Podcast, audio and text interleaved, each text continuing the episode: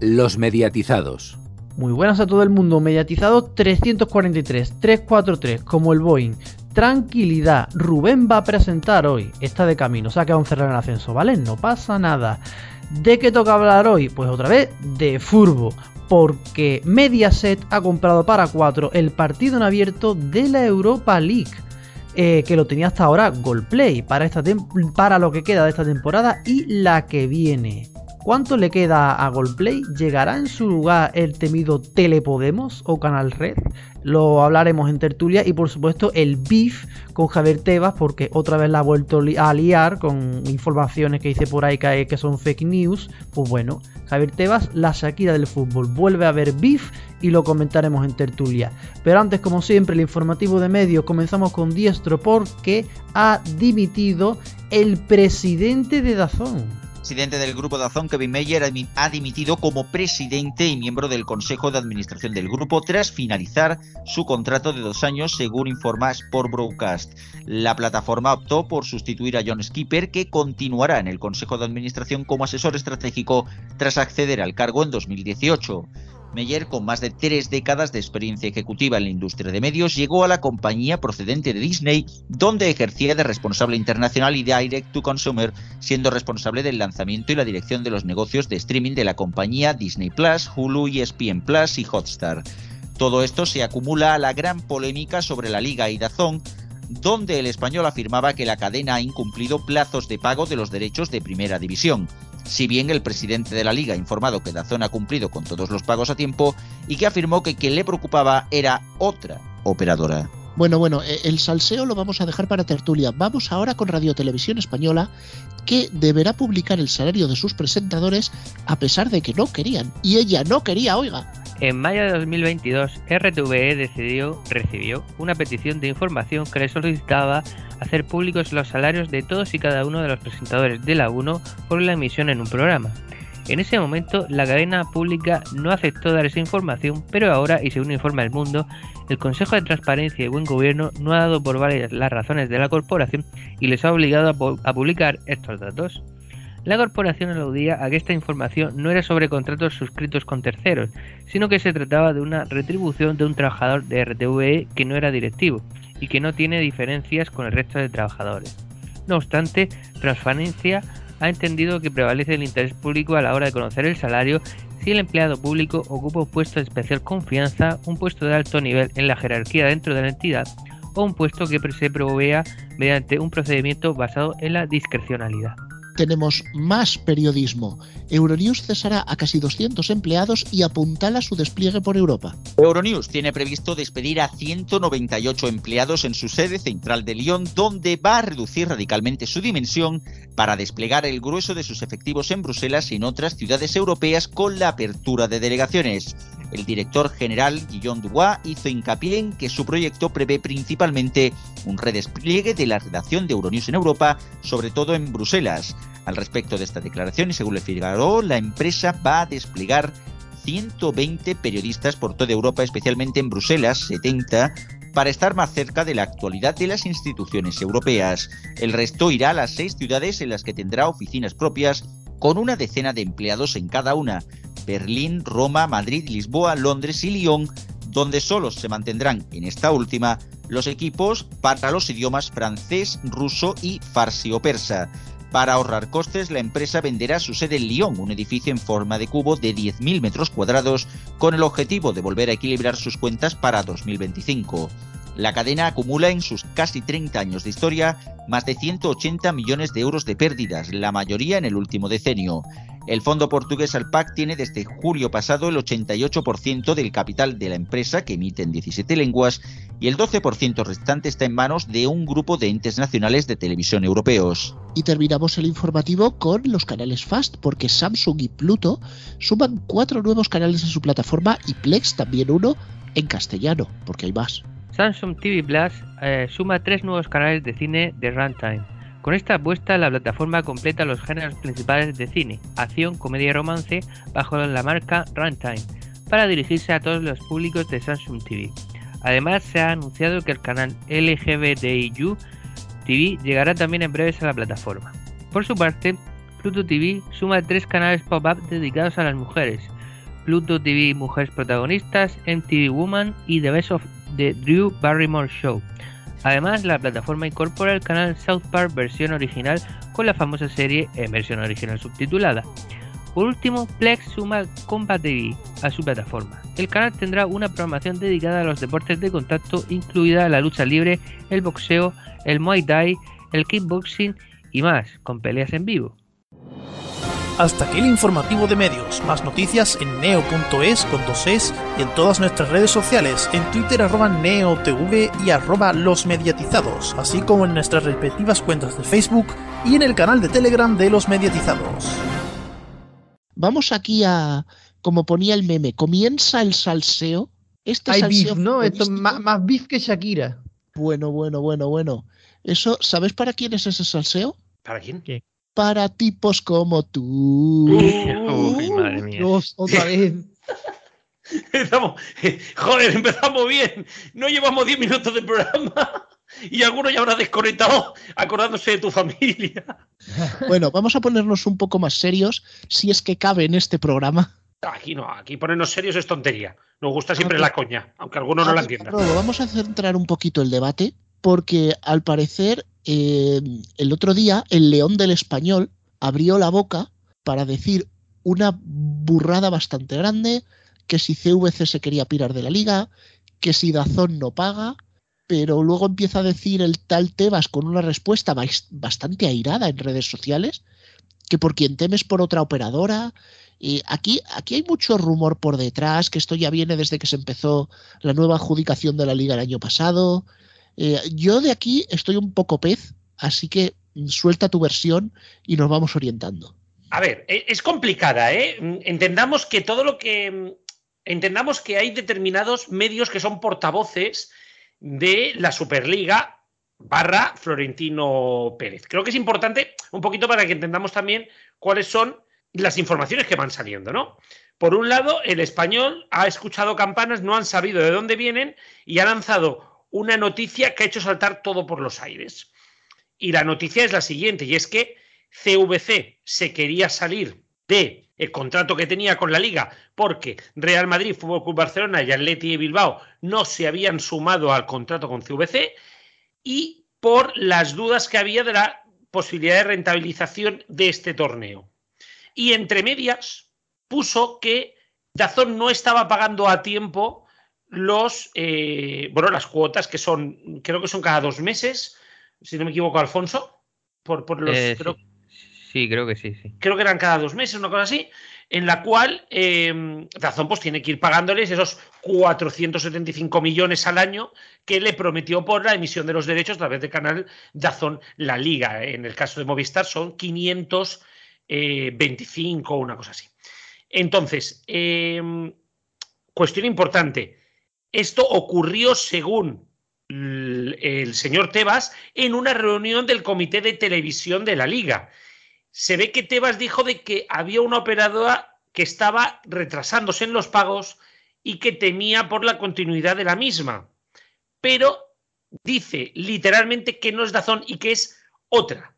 Otra solo podría ser o Movistar por el canal La Liga TV o Mediapro por los derechos internacionales, cosa que es rara, porque Mediapro digamos que no le paga la liga, sino que eh, lo que hace es vende los derechos, pero los cobra la liga a las televisiones o alguna de las pequeñas por, eh, bueno, también podría ser MediaPro por el canal de la Liga Bar, donde también lo revende y tal y cual a través de una plataforma que yo dudo mucho que sea así, porque sin ir más lejos ha incluido también la Soval y tal en los últimos días de la propia la Liga TV, por lo tanto es muy raro que en los últimos días pase esto y lo otro, o ya digo, alguna de las pequeñas por la Liga de Segunda, cosa que me extraña porque sería como darle mucha entidad al pago que puede hacer Orange o eh, Más Móvil por el canal de la segunda.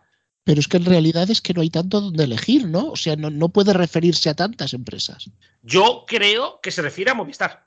Sí, pero es que No hay eso- otra. Ya, pero a mí tampoco me acaba de cuadrar. A Movistar, ¿cómo le va a faltar dinero?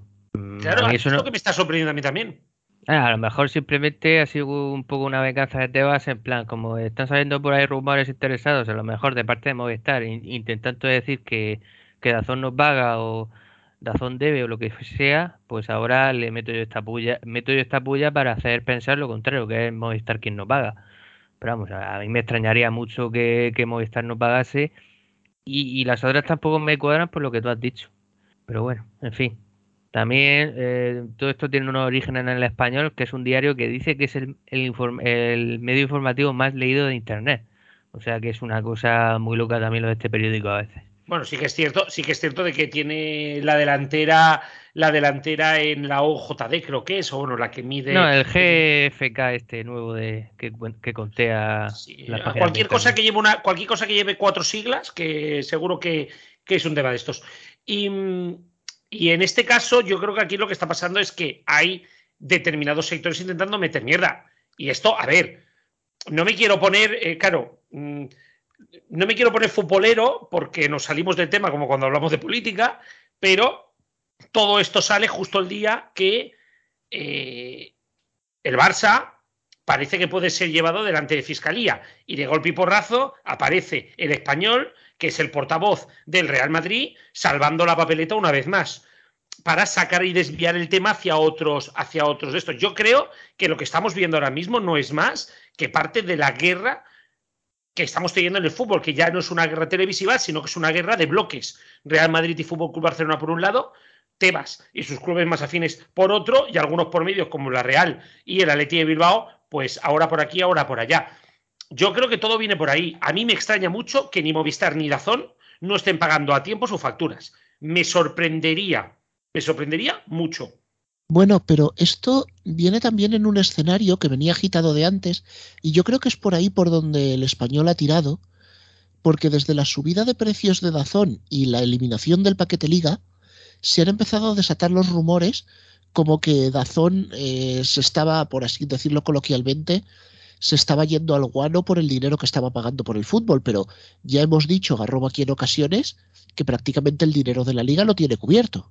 Claro, recordemos que Movistar le paga el 60% de la factura y sí que es cierto que Dazón tiene que conseguir eh, más, mm, más abonados, pero que ahora mismo tiene muy, muy cubierto todo esto.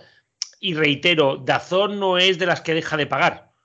Dazón en todo caso hablaría con la liga, rompería el acuerdo, el contrato, pero no dejaría de pagar.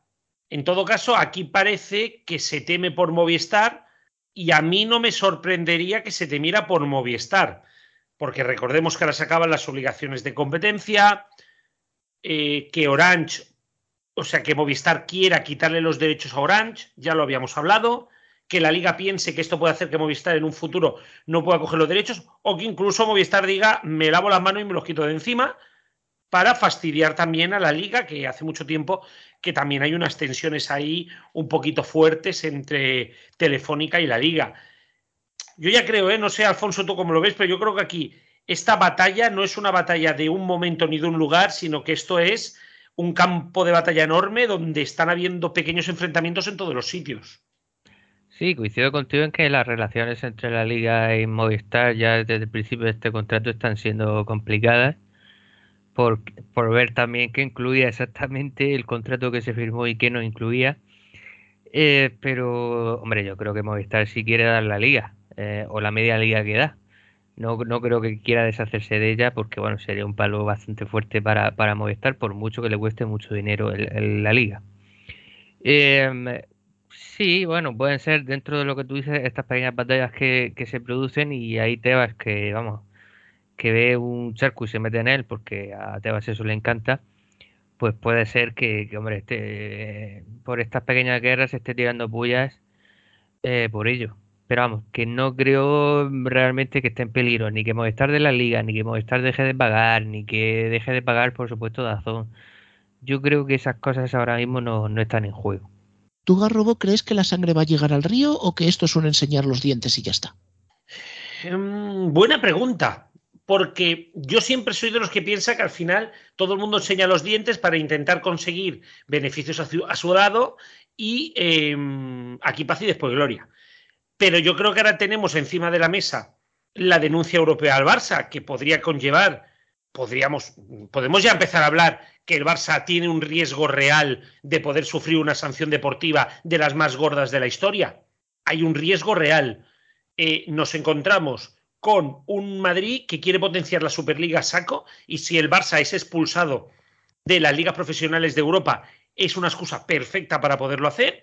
Nos encontramos con una Movistar, con una telefónica que se le acaban los derechos, nos encontramos con una serie de cuestiones que a mí me hacen dudar de que esta vez de verdad no pueda ir en serio. Yo creo que no, espero que no, pero a día de hoy no las tengo todas conmigo. No sé tú, Alfonso, cómo lo ves, pero yo de verdad que es la primera vez que veo que está todo el río demasiado revuelto.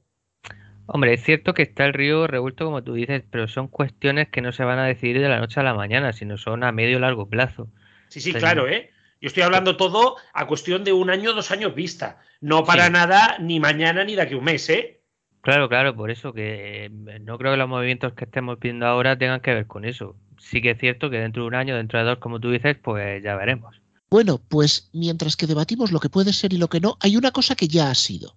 La Europa League, que la tenía hasta ahora Gol o Gol Play, como se hacen llamar, pasa a Mediaset. Fue un poco oscurantismo porque eh, subimos de ello al principio de la semana, no había nota de prensa oficial ni por parte de Mediaset ni por parte de MediaPro. Eh, veíamos que ninguno de los dos ponía el partido en parrilla hasta última hora, lo decían en el informativo pero no lo promocionaban. Finalmente sí, se ha confirmado lo que resta de Europa League y la próxima temporada, que es cuando acaba el contrato que tiene Movistar, del cual se deriva ese partido en abierto que tenía gol, se lo queda Mediaset para cuatro. Garrobo, yo veo esto como un acierto para Mediaset. Cuatro necesitaba algo que le diera un empujón porque estaba en un momento, digamos así, de la nada. Y quizás este es el empujón adecuado. Otra cosa es lo que puede haber detrás de esta negociación. Claro, aquí es donde yo entro. ¿Qué hay detrás de la negociación? Ahí va a estar el gran, el gran, eh, digamos, el gran punto. Nos encontramos delante de una media pro que había comprado unos derechos porque alguien tenía que meterlos en abierto, no los quería nadie, estilo lo de la liga, y cuando alguien los ha querido, Media Pro se ha deshecho de ellos? ¿O nos encontramos delante de un Media Pro quería quitárselos de encima ha buscado un comprador y ha hecho que Mediaset asuma ese acuerdo que tenía con Movistar, porque el acuerdo, y aquí es donde entra lo extraño, Mediaset, Mediaset España dice que lo ha llegado con Telefónica, no con MediaPro. Aparece así en la nota de prensa.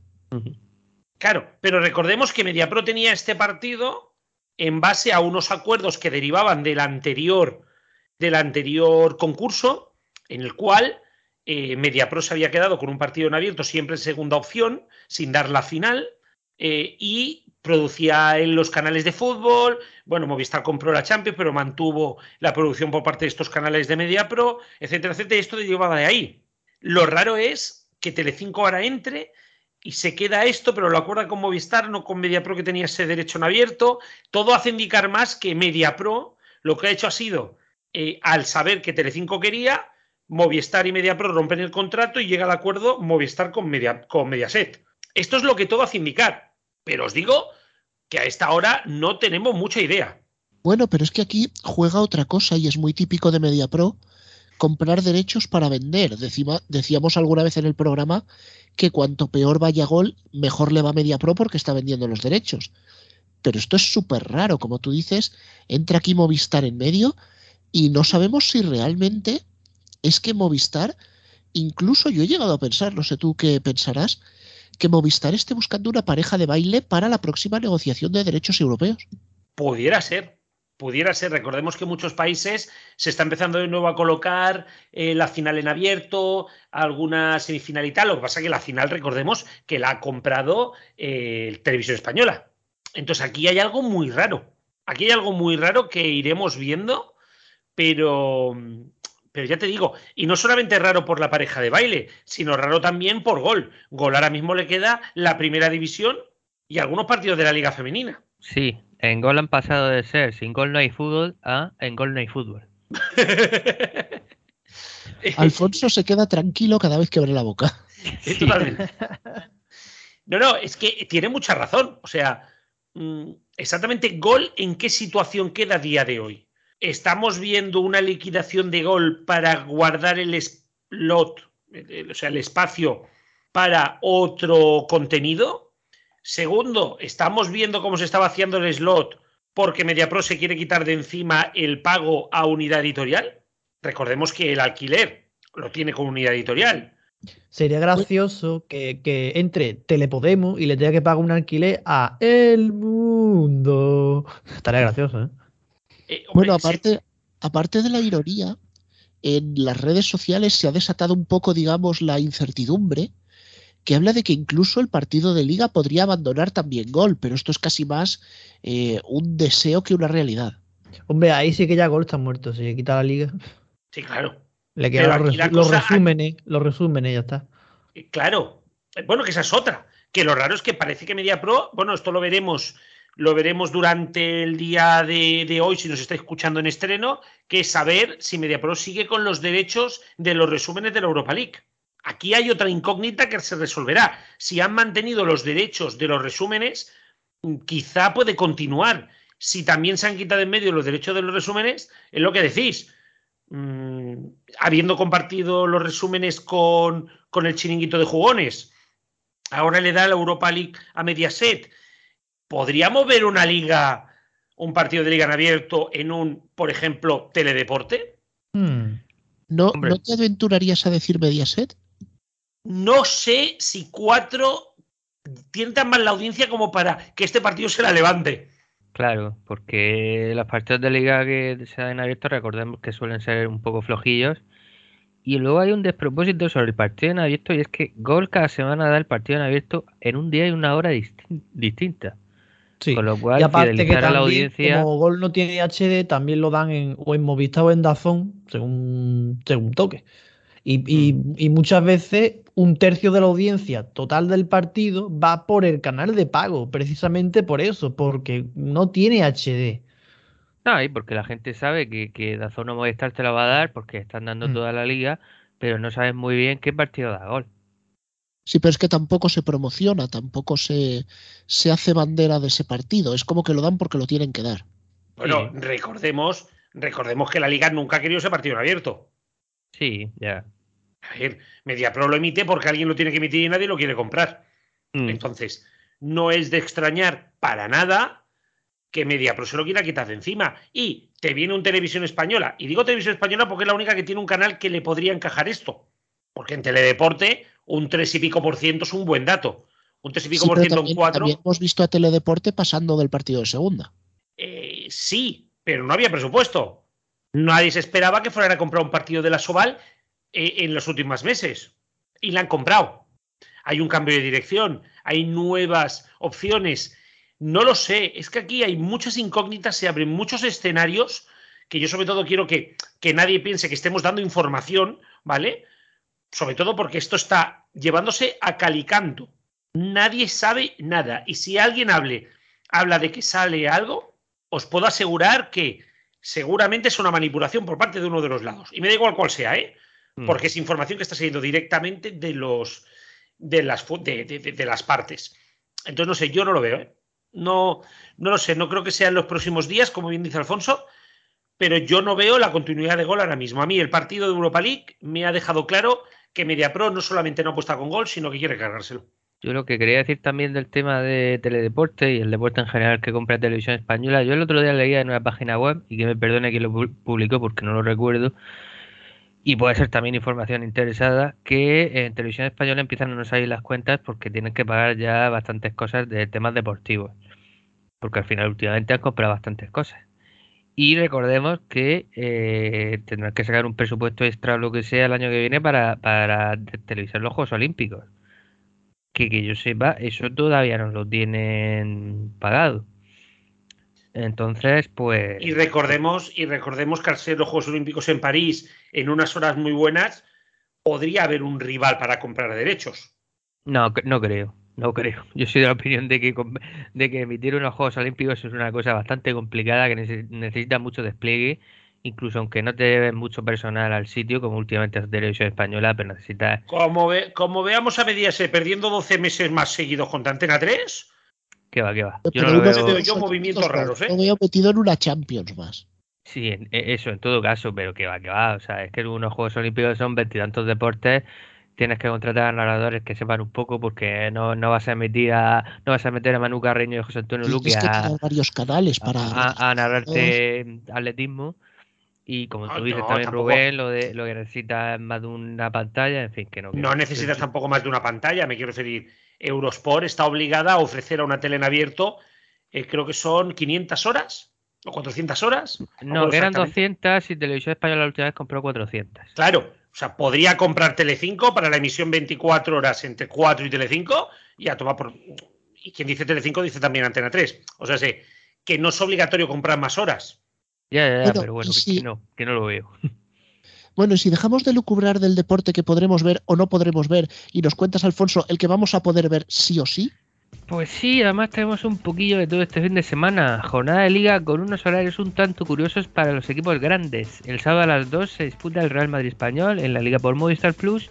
El domingo a las 9 de la noche el Atlético de Bilbao Barcelona en Dazón.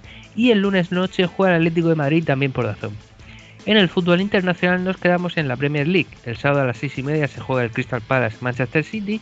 Y el domingo a las 3 de la tarde tendremos el Fulham Arsenal. En la Euroliga tendremos un Fenerbahce Barcelona, cuarto contra tercero, este viernes a las 7 menos cuarto en Dazón. Por otro lado, la semana que viene tendremos el primer Master 1000 de tenis de la temporada, el de Indian Wells, que ofrecerá deportes por Movistar Plus y vamos. Y durante el fin de semana se juega la penúltima jornada del Seis Naciones de Rugby que también ofrece Movistar Plus. Ya la semana que viene tendremos la vuelta de octavos de final de las competiciones europeas. Lo más destacado es que el miércoles a las 9 de la noche se juega el Real Madrid-Liverpool. Bueno, Alfonso, dejando ya a un lado el deporte, yo sé que tú querías comentar una cosa porque estos últimos días, eh, no sé si decir que te has indignado, no sé si es la palabra correcta, pero estás un poco hasta los, la punta de los pelos ya de los informativos de la, de la autonómica murciana. Pues sí, sí, sí me he indignado porque es típico que los informativos de las televisiones públicas, unos más que otros, tiren un poco a favor del gobierno autonómico, nacional o el que corresponda. Pero las 7, los informativos de las 7, que para mi gusto son bastante servilistas con el gobierno regional, ya llega un punto en que ya producen un poco de vergüenza. Esta semana han condenado a un expresidente de, de la región de Murcia, a Pedro Antonio Sánchez, a tres años de cárcel. Una noticia que ha sido, como es lógico por aquí, bastante destacada. No, bueno, no lo han condenado por su labor como presidente de la, de la comunidad, sino por, por algo que hizo anteriormente como alcalde de un pueblo. Pero aún así, lógicamente, ha sido noticias muy, muy destacadas, portadas en los medios digitales y, y en papel autonómicos. Y, en fin, lógicamente se le se ha destacado mucho. Pero en las 7 hay que decir que al día siguiente, o mejor dicho, el mismo, el mismo día que salió la noticia, no fue la noticia de apertura en los informativos, no fue la noticia de apertura ni siquiera las tres destacadas dentro de la página web de las 7, y en el informativo del mediodía de ese día le dedicaron dos minutos y medio, que es poco más que le dedicaron, por ejemplo, a la siguiente información que emitieron sobre la gratuidad de los libros de texto de, de tercero de primaria a cuarto de la ESO a partir del curso que viene, para mayor gloria del presidente de la comunidad, que es el quien anunciaba la noticia. Así que sí, aquí quiero mostrar mi, mi pues mi hartura un poco y, sí que eh, mi cansancio y con, con, los informativos de las 7 porque yo creo que ser neutral es complicado, pero eh, por lo menos hay que intentar acercarse un poquillo y no ser tan servilista con la mano que te da de comer.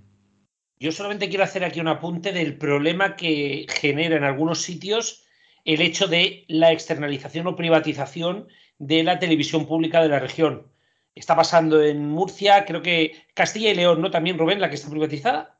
Eh, pues me pillas. Las siete, las siete Castilla y León, sí, las siete Castilla y León y la ocho sí. Castilla y León. Eh, es, privada. Que es privada, pero que tiene una subvención pública muy importante para hacer las funciones de televisión eh, pública. Eh, todo esto al final genera que el servilismo sea mucho más fuerte eh, que en otras televisiones autonómicas que sí que son públicas. ¿Por qué ocurre? Porque encima además las empresas tienen que luchar para mantener el contrato de aquí a unos años cuando se tenga que renovar. Y esto está ocurriendo. Simplemente eh, un apunte rápido para que veáis un poco cómo es aquí la gestión. Aquí la gestión es 100% privada, aunque el, la canal es, el canal es público, no como ocurre en Castilla y León. Eh, la- el- sale a concurso cada cinco años, si no recuerdo mal, y el concurso, el anterior concurso y este último que, que salió hace un año aproximadamente, lo ganó Seguoya.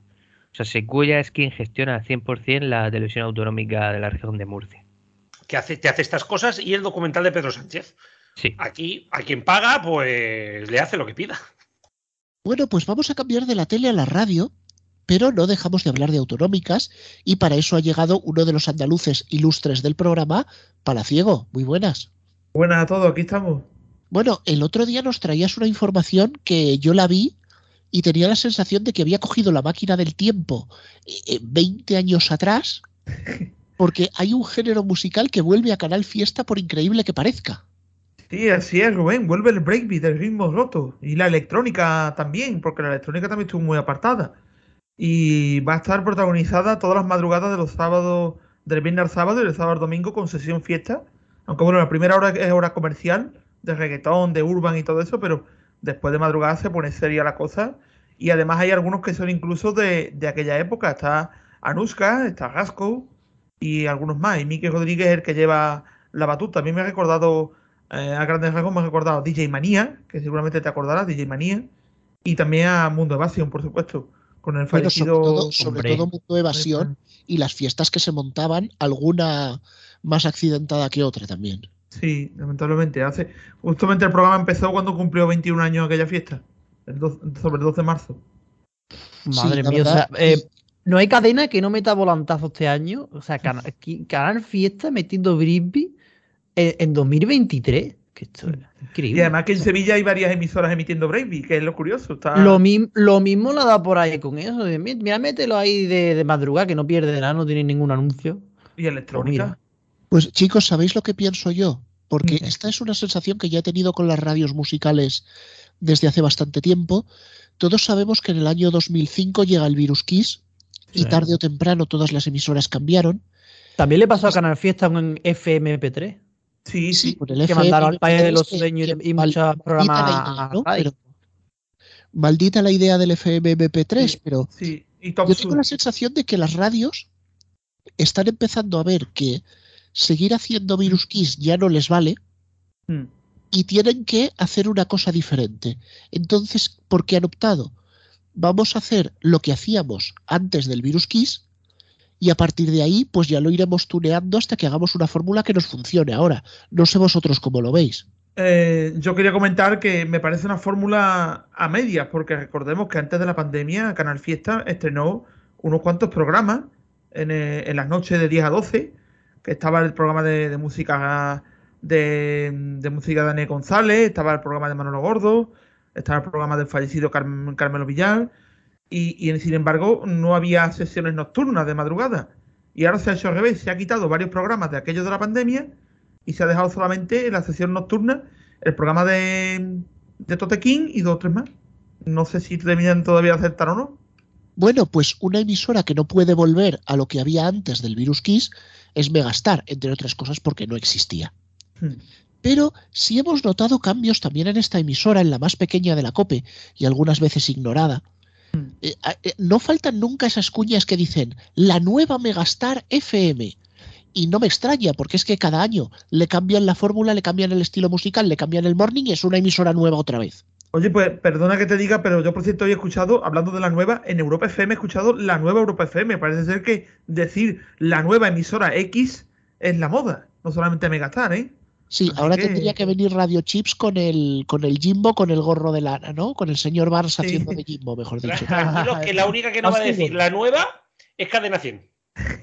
Bueno, eh, lo de Cadena 100 ya es un caso aparte, pero Garrobo, ahora estamos hablando de Megastar porque hemos visto un giro. Megastar empezó siendo muy popera, Mm. pop dance, que era lo que había en 2013, 2014 cuando nació, y siempre ha querido quedarse en ese pop oficial, ¿no? En ese Sí. pop joven, pero que le pudiera gustar al adulto, muy anglo y tal. Luego pegaron un giro al latino, no han acabado de, de dar ese giro, Mm. pero ahora nos estamos encontrando con que se abre la mano a canciones que en otro momento no habrían entrado. La nueva de Ana Mena, eh, nos hemos encontrado también las 12, nos hemos encontrado temas en español que serían más propios de una Dial o de una 40 que de una Megastar. O de una 100.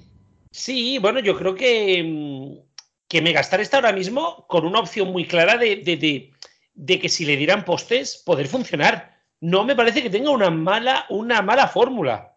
O en TTT. También no, no, no. donde fuera. Creo que tiene una gran fórmula, sinceramente. Sí, lo que pasa es que yo creo que se están, se está ya cansando de eso de las 18 canciones sin parar. Yo creo que debería haber más variedad. Bueno, una cosa que sí han oficializado es que antes, como hacen los, lo de los no sé cuántos temazos sin pausa, a las y 50 se te despedía el locutor, a las y 45 hacían el corte de publi y a las y 50 empezaban los no sé cuántos temazos, que oficialmente era turno del siguiente locutor, pero como hasta las en punto no llegaba, había esos 10 minutos huérfanos y ahora ya han puesto todos los turnos a partir de las y 50. También pensemos una cosa, que esto es ahora mismo también porque es una radio que no tiene publicidad, etcétera, etcétera, casi. Si esta radio diera el salto, lógicamente tendría una estructura diferente. Que llego en Sevilla sí escucha publicidad local un poquito, quiero decir. Bueno, y también Cadena 100, un programa de estos donde entrevistan a un artista o algo así, que creo que va los domingos, también empezó a las menos 10, después de una, después de una disco. No, no, no, no, es que Megastar y Cadena 100 comienza a la menos 10. Sí, pero hasta, ¿hasta qué punto realmente les puede funcionar eso? No, lo sé. para diferenciarse de las demás y comenzar antes en los últimos, en la publicidad de las radios de final. no lo sé, intentar, intentar captar ese oyente. No, no, lo que buscaba siempre Cadena 100 era que la gente que cambiaba de día cuando salía la publicidad en los 40 cayera en Cadena 100. Claro, pero es que eso puede ser al revés, porque cuando se vaya publicidad Cadena 100, 40 estará con música. Pero bueno, ya nos meteremos en ese debate porque hoy tenemos que anunciar nada menos la aparición de un nuevo multiplex DAB. Pero tranquilo todo el mundo, que no es en Valencia. Antonio, por favor, cuéntanos la experiencia, además empírica, trabajo de campo. Sí, porque haciendo un pequeño viaje nos paramos cerca de Marbella, concretamente en la zona de Altos de Marbella, ahí en la autopista, vamos haciendo un pequeño alto en el camino y con una pequeña radio DAB, pues miramos, intentamos sintonizar el, el MUX DAB que hay por allí en Marbella y nos encontramos que sale duplicado con los mismos canales, o sea, los mismos canales, eh, Radio Network, eh, Memory, una, una que hay adventistas, varias, bueno, varias emisoras, eh, se sintonizan por duplicado. Veremos quizá en los próximos días o semanas eh, novedades por allí, bueno, pues volveremos a pasar en, ah. próximos, eh, próximas semanas y lo comprobaremos. También se utiliza, por cierto, el de Gibraltar, pero no se escucha, es decir, no está lo suficientemente cerca. Sí, ese de Gibraltar no llega a muchos sitios. Bueno, lo cierto es que 2023, por unas cosas y por otras, se está convirtiendo en el año de más movimiento en el DAB que recordamos. Titulamos a uno de los primeros programas del año, eh, creo que fue cuando salió lo de Tel Tower, 2023, el despegue del DAB en España. Yo creo que también os digo, también os digo que con el poco movimiento que tenía, tampoco es opresivo que haya un año que haya un poquito más de movimiento. Sí, pero es que han venido todos los movimientos juntos. No, no, claro, porque esto es, esto es el tonto el último. En el momento en el cual alguien se mueve, todo el mundo se va a querer mover. ¿Por qué? Porque tú nunca quieres ser el primero, pero no quieres ser el último tampoco. Porque el primero es el que se gasta el dinero en la promoción, pero el último es el que nunca encaja. Entonces, en cuanto esto se empieza a mover y hayan tres, cuatro, cinco movimientos más, no me extrañaría que las grandes radios hagan movimientos. Bueno, llega el momento de seriando y habréis percibido que no está Héctor. Pero a falta de Héctor, bueno, es Cristian. ¿Qué nos las recomendaciones de series de la semana? El sustituto aquí. Bueno, pues empezamos el seriando con la serie Escándalo, relato de una obsesión, que llega este viernes a Prime Video. Alexandra Jiménez en el papel de Inés y Fernando Líndez, dando vida a Hugo, son los personajes principales de esta serie que se desarrolla en una trama cerrada de ocho episodios. La serie narra la historia de Inés, una mujer de 42 años que en un momento complicado de su existencia se sumerge en el mar para acabar con su vida. Su salvador es Hugo, un adolescente del que se enamora obsesivamente. En su empeño porque nadie se entrometa en esa relación prohibida y aun siendo consciente de que está cometiendo un delito, Inés se irá dejando llevar por sus impulsos y no dudará en tomar decisiones que afectarán irremediablemente a cuantos la rodean, sumiendo a todo su entorno en una espiral de graves acontecimientos. Después, el lunes, a las 10 de la noche, AMC estrena Operación Jaula, un thriller holandés centrado en un ataque terrorista. El resto de semanas, atención, se emitirá a las 9 de la noche. La primera hora después de un atentado es crucial, en el momento en el que el pánico y la confusión son abrumadores y el peligro de un segundo ataque es mayor. En este contexto, un empleado del Servicio de Inteligencia y Seguridad de los Países Bajos, por sus siglas SAIVD, desconfía de Mardik, protagonizado por Nasrin Dichar, un detective de origen afgano, después de indagar en su pasado y el miércoles llega la esperada tercera y última temporada de Ted Lasso a Apple TV Plus, que estará compuesta por 12 episodios en los que el recién ascendido Richmond se enfrenta al ridículo, ya que las predicciones de los medios de comunicación lo sitúan en el último lugar de la Premier League y Nate, ahora considerado como el niño prodigio, se ha ido a trabajar para Rupert en el West Ham United. Y nos vamos al cine, pero no del todo, y es que Netflix estrena este viernes el filme Luther cae la noche, que pone el broche final a la aclamada serie de la BBC Luder. En esta cinta, un brutal asesino en serie aterroriza Londres, mientras John Luder, protagonizado por el gran Idris Elba, un brillante inspector caído en desgracia, está entre rejas. Y terminamos con una cita ineludible, los Oscar, ya que Movistar Plus emitirá en directo y en exclusiva la gala de los premios más prestigiosos del séptimo arte. La noche del domingo 12 al lunes 13 a las 11 de la noche dará comienzo la transmisión a través de estrenos y estrenos 2 por Movistar Plus en cero y en el canal Los Oscar por Movistar Plus con el programa La Noche de los Oscar con María Gómez, donde se repasarán las principales nominaciones. A partir de las once y media la transmisión solo seguirá en estrenos 2 con la, con la alfombra roja y la gala propiamente dicha. A María Gómez la acompañarán María Guerra, Alberto Rey, Juan Sanguino y Elena Neira con Cristina Teba desplazada a la alfombra roja. El lunes, también por Estrenos 2, se emitirá un programa con los mejores momentos de la noche. Y si no lo dice nadie, lo digo yo. La primera serie que ha leído eh, Diestro, que ha puesto esto en la agenda, sí, es la serie de Telecinco, la última que han dado. y también están preparando una serie diaria. Rubén, la pondrán, tendrán huevo a ponerla contra la promesa y amarla de Antena 3? Yo creo que sí. Yo no lo, yo no lo haría. yo, creo, yo creo que esta nueva dirección va a tener muchos errores antes de dar con una con un eh, antes de dar con un acierto y yo creo que va a ir a las 4 de la tarde. Sí, pero eso supondría pegarle otro recortazo a Sálvame a riesgo de pegársela. Hombre, como no la quieran poner eh, a la hora de pasapalabra y ya hundirla en todo. ya, ya fue, ya, ya la cagaron con la de la del café o, ya el café con aroma de mujer era producción externa, era poner una cinta. Y en Netflix, esta es una serie nueva. Mm, sí, pero no, tuvo que, salir barata, ¿eh? La, claro. A mí esta, mm, a ver, es que o la ponen a las 4 de la tarde o solo la pueden poner a una hora que entonces ya me tiro al suelo ya con la croqueta. ¿Contra la turca de Antena 3? A diario en el Access. ¿O contra la turca de Antena, Antena 3? No, pero es que la turca partirías por medio, sálvame. No, Sálvame de 4 a 6. Pero es que la turca es a las 5 y pico. Claro, o la pones a las 8, o la pones a las 4. A las 8 es un suicidio, la pones a las 4 contra las dos series, o la pones en el Access contra el hormiguero. Entonces ya hago la croqueta aquí y me paso tres días rodando. Sí, una, serie diaria a las 10 de la noche, como en Portugal con la. Como en Portugal. Como en Portugal. Hombre, es una serie muy potente, ¿eh? que estamos hablando, estamos hablando que tiene a Lidia Bosch y a gente bastante importante, ¿eh? Sí, bueno, también servir y proteger tenía gente importante y era un desastre. No, no estaba, no estaba mal la serie. ¿eh? lo que se iba a decir, la serie no estaba tan mal, lo que estaba mal era la televisión española. Cuervo y Asociados, especialistas en Derecho Civil y Penal. Cuervo y Asociados patrocina la siguiente sección. Bueno, pues otro que ha llegado a la mesa, otra silla plegable que hemos tenido que sacar, es para Juan. Muy buenas. Hola, buenas tardes. A ver, ahora tendríamos que ir al medio informativo. Los que sois veteranos del programa, sabéis que el medio informativo es una sección que pretende ser una especie del mundo today de los medios de comunicación. Intentamos, pues, a, base de esa exageración, ese surrealismo, esa deformación, esa astracanada, incluso si me lo permitís, conseguir sacar una sonrisa a los oyentes parodiando lo que es la realidad del día a día de los medios. Pero hay veces que no lo conseguimos. En este caso, eh, una broma que hicimos con un carácter, vamos a decir, inocente, y que no, no, buscábamos, no buscábamos ser duros en absoluto, es la que contamos eh, la semana pasada sobre la radio digital valenciana. y creo que hay gente que, que se ha sentido molesta por esos comentarios.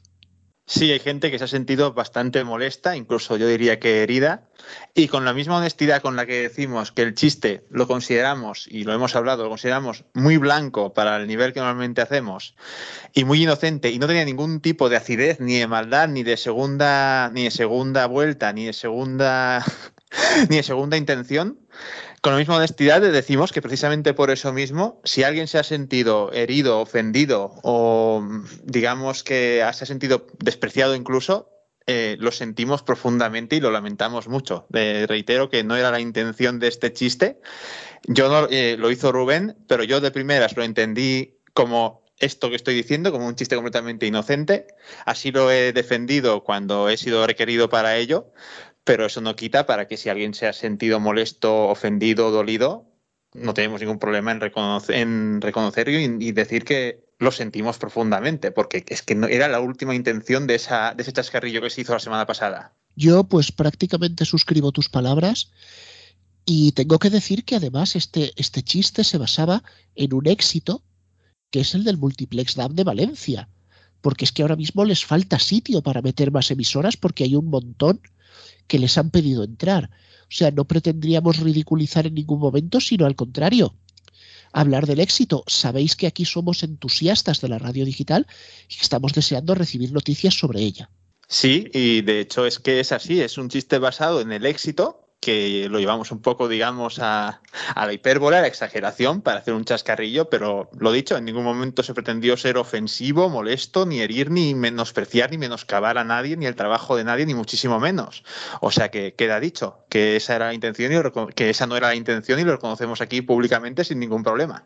Y yo quería aprovechar que, que Pisuga pasaba por Valladolid, porque también han habido quejas de otro chiste. Y hay una cosa que me da mucha rabia en la vida, que es tener que explicar el humor. Pero si hay que explicar un chiste, se explica.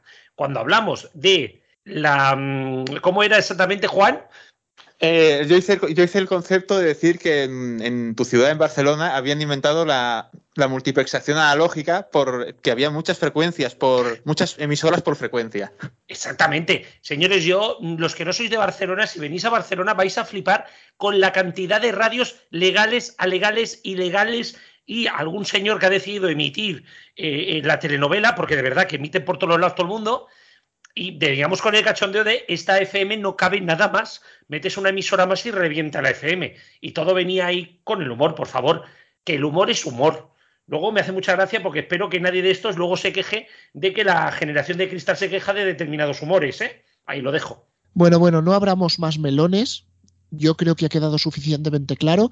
Y después de este disclaimer larguísimo, vamos al medio informativo. Bien. Bien una sección en la que nos encanta hablar de buena gente. Ah, mira, como al PP. Ah, ah, pero de gente de bien, ¿no? Eh, vamos a ver. Me estoy refiriendo a la gente que trabaja en el canal 24 horas, que son muy buena gente. Son gente de bien. Ah, vale, pues entonces, entonces no se refieren ahí del PP porque no lo ven seguro. Bueno, ni los del PSOE. Ni los de Podemos, ni nadie en general. Pero, pero, pero es que nos congratulamos mucho porque los trabajadores del canal 24 Horas han emitido un comunicado de apoyo, bueno, de apoyo, casi que de felicitación a Fernando Alonso por el tercer puesto que obtuvo en el Gran Premio de Bahrein. Dicen que se alegran de que por fin el coche vaya como como como un pepino. Ya, Estaba claro. Pero lo dijo esta señora que es una crack, ¿no? Beatriz Pérez Aranda. Qué diosa. Es una diosa. Yo le haría un monumento a la entrada de las 24 horas. O ahí, justo en, el balconcito ese donde hacen las cosas. No fue tan viral, pero uh, tuvo su pick tuvo su momento culmen de su carrera cuando para, para la, mañana de la Nochevieja del día 31 se puso su traje de brilli brilli, porque es Nochevieja, se puso su traje de brilli brilli y tuvo que dar la noticia de que había muerto el Papa. Sí, espectacular. bueno, la cosa es que la, pobre, Beatriz siempre dice que ha hecho mil cosas en televisión española y al final la van a recordar por el como un pepino. no, y también cuando hizo. se, cogió la nariz para hacer una coña con alguien y la enfocaron en directo. Que yo sería exactamente la estatua que le haría allí para la serie de 24 horas. justo en esa postura. Bueno, parad, parad, parad, porque tenemos una noticia de última hora. Última hora. Uy. Tony Aguilar acaba de anunciar un nuevo candidato a la lista de los 40. Ah, mira, a esta hora. Ostras. Global. Sí, pero, pero no lo ha hecho ni en Antena, ni en Del 40 al 1, ni siquiera por Twitter como la última vez. Ah, se me pregunta yo ya por Twitter. Ah, ¿Por dónde lo anunció? Lo ha puesto en la puerta del baño. Ah, me parece muy correcto. A ver, que, que tiene una explicación, que tiene una explicación. Resulta que la noticia de que llegaba el nuevo candidato eh, la recibió Tony cuando estaba en el baño, pues estaba ocupado haciendo determinadas cosas. Entonces, claro, no podía ir al estudio, no podía tal. Pues digo, pues lo puso en la, en la puerta del baño, ahí en el rinconcito entre Puri Llámame y Tonto el que lo lea, pues ahí lo puso. Estaba haciendo su lista del 41 propia. La semana que viene lo pondrá en el tablón de anuncios de la cadena SER. Sí. Bueno, es lo que os iba a decir. Cualquier momento anuncia un candidato de los 40 cadena dial. Hostia, eh, hemos hablado de volantazos, pero eso ya sería como irse del circuito de Bahrein al de Alemania pasando por Suazilandia, ¿sabes? Sí, sí, sería como poner una canción en cadena dial que suene en cadena y, al, y a la semana siguiente se anuncie como candidata a mitad de semana, pero la pongan desde antes. Sí, sí, Hombre, exactamente igual. eso sería, eso sería como si estuvieras escuchando Máxima y saltase un jingle de M80. No espera. O el de de 40. No, los po- 40 a ver, podemos dejar, podemos dejar. eh, sonado salen. Ah, ¿qué ha pasado? tenemos que empezar a tratarnos psicológicamente el tema del fetiche que tenemos con determinada persona. No, No, no, no, no, no, no, yo no de esa Yo persona. no, a mí. yo no estoy hablando de ninguna persona. Sí que sucedió que en el Máxima Reserva, cuando no tenía presentador todavía, eh, pusieron la de Mysterious Times de Sash y no se dieron cuenta que la versión contenía un pisador de M80. ¿Era No. esa o la de Son Ribu o Son Night? Son. Una de, yo a una de esas era así, pero me acuerdo perfectamente que salió el pisador de mi 80. Bueno, pero lo más importante de todo esto, ¿quién es el nuevo candidato? ¿De verdad? Ah, es verdad. Blinding Light. Otra más. No, pero no tientes a la suerte, ¿eh? te, lo digo, La- te, te lo digo porque es capaz de versionar la raya real. Uy, uy, uy, no, no, no. Espera, espera, espera, voy a buscar en directo mientras estamos eh, grabando este medio en directo mientras estamos grabando este medio informativo. Voy a buscar si ha habido un nuevo lanzamiento de Raya Real porque me estoy temiendo que ha versionado la de Shakira. Pero dale, No. dale, dale. Eh, bueno, en este caso, el nuevo candidato a la lista se trata de Manuel Cascorro. ¿Quién? ¿Qué? Cascoporro, ¿no? Manuel Cascorro, el conocido cantante andaluz. Ah, sí. El de operación. Tal si puede, ¿no? El, el de Quiero- Operación Cascorro, sí. Quiero decirle una cosa hablando de música Antonio, que va a sentirse decepcionado porque no ha versionado la canción de Shakira, pero se ha versionado el Despechá y Slow Mo. No. El de la despecha sí, lo, sí, os lo- sí os Y lo pasé, sería- creo. Bueno, y el Low Money te digo. Pero el despecha sí, lo, sí os lo pasé, ¿no? Me llevé 10 mapis. Pues ya Bueno, no hay ya no hay dejando, a Raya Real a un lado, el tema que nos presenta Manuel Cascorro es Hay que beber el momento, que fue el de la última reunión de Alcohólicos Anónimos. Himno oficial. Tuvo, Sí. tuvo más de un millón de reproducciones esos días. La, la de- la mitad de esas reproducciones, la gente que en la reproducción no se acuerda. Sí, sí, Sí, sí, sí, pero sí. Spotify sí se acuerda, ese es el problema. Ah, pues. Es, es el nuevo éxito musical y el de los pilotos de la DGT de helicópteros. ¡Oh! los coches de. Los coches de. Eh, Alfonso, esto ha Alfonso, sido- perdona, Alfonso, perdona que te diga. Si el piloto hubiera llevado solo alcohol, lo mismo no había pasado una desgracia. Sí, Ya. sí, ya, ya. También os digo que este chiste ha sido de altos vuelos. Joder. Badum. Bueno, también hay que decir que Manuel Cascorro, en declaraciones exclusivas a los 40, ha afirmado que ya está preparando su nuevo single, que se titula Eres, y que estará dedicado a la figura de José Antonio Griñán. Ya sabe, ¿no? Ya sabe, ¿no? Luego soy yo el que no me deja meter política. ¡Dios! Pepe, Garrobo, ha sacado- dime la verdad. Cada vez que escuches la canción de Eres, ya no la vas a escuchar de la misma manera. Ya, ese es el problema. Voy a dejar de poner los Y la de 40. Maciel tampoco, la de Maciel tampoco. Pues, ¿queréis que ponga a alguien que también sabe liarla bien? Sí. Ah, sí, bueno, engánchalo, va. Ha dicho Ere, vas a poner a Tito Berni. con coca, con putas. Voy a poner a Radio Chips. No que quería, es más- decir, no quería decirlo yo, no quería decirlo yo. Lo tenías que decir. Yo voy a poner a Radio Chips, que es lo que tenemos más a mano y además con el que tenemos más confianza. Hola Rubén, hola Antonio, Jenny, Cat Robots y a todos los que estáis por ahí.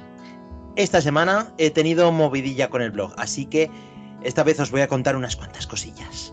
En primer lugar, resulta que hice una entrada en la que hablaba de que Radio Nacional, en el programa de Julio Varela, en la madrugada, tienen ahora una sección que es de jugar a los detectives.